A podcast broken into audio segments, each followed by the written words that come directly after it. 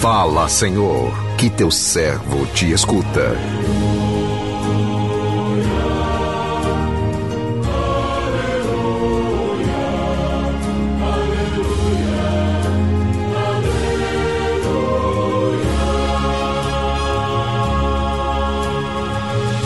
O Senhor esteja convosco, Ele está no meio de nós. Proclamação do Evangelho de Jesus Cristo segundo Mateus. Glória a vós, Senhor. Naquele tempo disse Jesus aos seus discípulos: Quando o Filho do homem vier em sua glória, acompanhado de todos os anjos, então se assentará em seu trono glorioso. Todos os povos da terra serão reunidos diante dele, e ele separará uns dos outros, assim como o pastor separa as ovelhas dos cabritos. E colocará as ovelhas à sua direita e os cabritos à sua esquerda.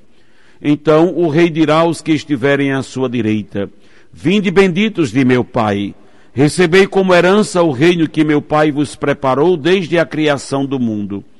Pois eu estava com fome e me destes de comer eu estava com sede e me destes de beber. Eu era estrangeiro e me recebestes em casa. Eu estava nu e me vestistes. Eu estava doente e cuidastes de mim.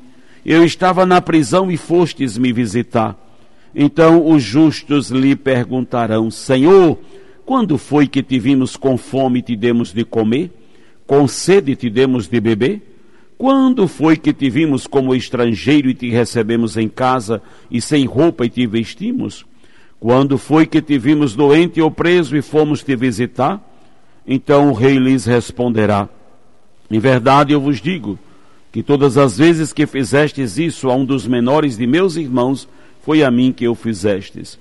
Depois o rei dirá aos que estiverem à sua esquerda: Afastai-vos de mim, malditos, ide para o fogo eterno, preparado para o diabo e para os seus anjos, pois eu estava com fome e não me destes de comer, eu estava com sede e não me destes de beber, eu era estrangeiro e não me recebestes em casa, eu estava nu e não me vestistes, eu estava doente na prisão e não fostes me visitar.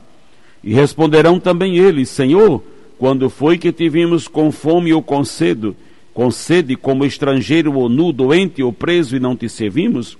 Então o rei lhes responderá: Em verdade eu vos digo todas as vezes que não fizestes isso a um desses pequeninos, foi a mim que não o fizestes. Portanto, estes irão para o castigo eterno, enquanto os justos irão para a vida eterna. Palavra da salvação, glória a vós, Senhor.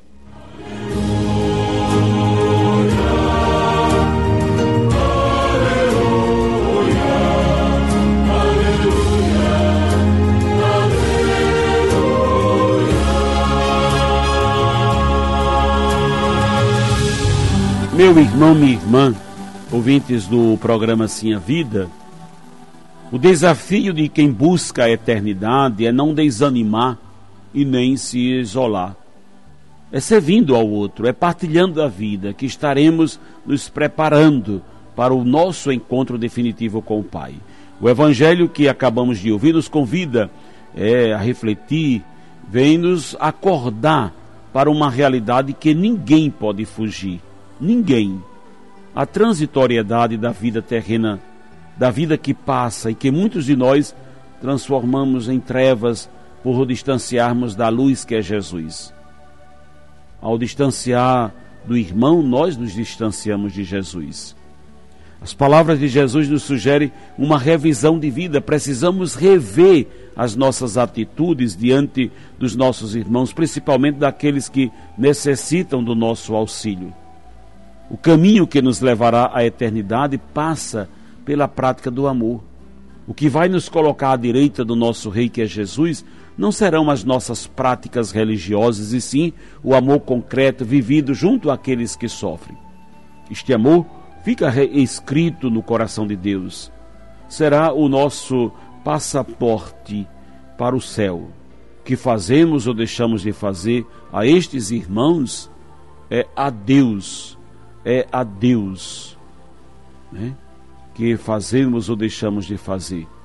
O amor é a motivação de todo aquele que faz opção por Jesus.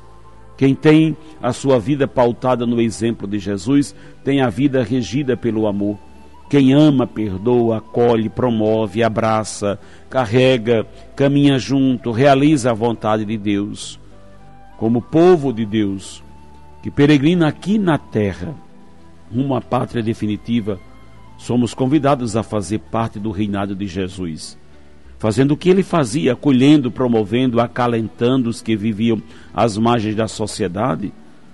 O que nos identificará diante de Deus como filhos da luz é a marca do amor que deixamos no mundo.